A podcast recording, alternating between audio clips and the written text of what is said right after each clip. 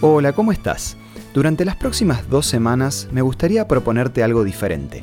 En cada tema quiero compartirte un consejo que saqué de uno de mis libros preferidos para que puedas cambiar tu forma de vida y para que puedas empezar un nuevo camino de transformación y de crecimiento.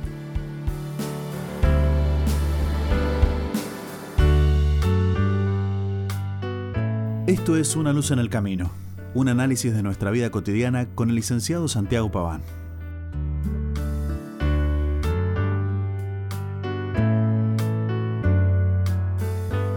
Todo cambio empieza por una decisión.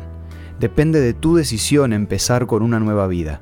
Puede ser que durante mucho tiempo intentaste crecer o estuviste luchando con esa sensación de que podías dar más, pero te enfrentaste al fracaso de no poder lograrlo.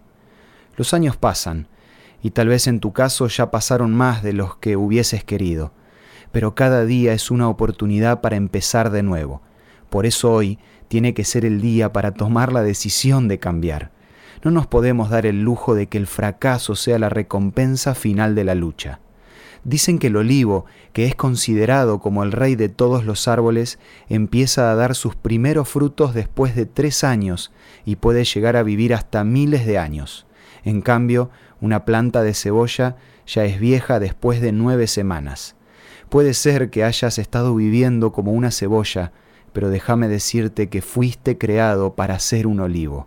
Te digo esto porque toda decisión necesita mantenerse en el tiempo y para lograr eso tiene que estar acompañada de paciencia, porque nada bueno en este mundo puede venir de lo apresurado. Ahora, la mayor diferencia entre las personas que se estancan y las que avanzan está en sus hábitos. Por eso, el primer consejo de los diez es tomar la decisión de formar buenos hábitos y convertirte en un esclavo de esos hábitos. Todo el tiempo estamos luchando con no ser esclavos del apetito, de los impulsos, de las pasiones o de los temores. Por eso, si tenemos que ser esclavos, aprovechemos y seamos esclavos de los buenos hábitos como dice el apóstol Pablo, de lo bueno, de lo justo, de lo agradable y de lo honesto. Eso busquemos. Solo un hábito puede reemplazar a otro. Por eso te propongo que hagas una lista de tus malos hábitos y elijas solamente uno para poder reemplazarlo. No pierdas la paciencia tomando la decisión de sostenerlo a lo largo del tiempo. Poco a poco, la suma de los buenos hábitos te va a llevar a ser más feliz de lo que jamás habías pensado en este mundo de luchas y de dolor. Si necesitas ayuda para cambiar y transformar tu vida, no dejes de solicitar de manera gratuita el curso por una vida mejor a nuestros puntos de contacto. Envíanos un WhatsApp al 1162 26 1229 o búscanos en Facebook como Una Luz en el Camino. La guía por una vida mejor te va a ayudar a crecer un día a la vez.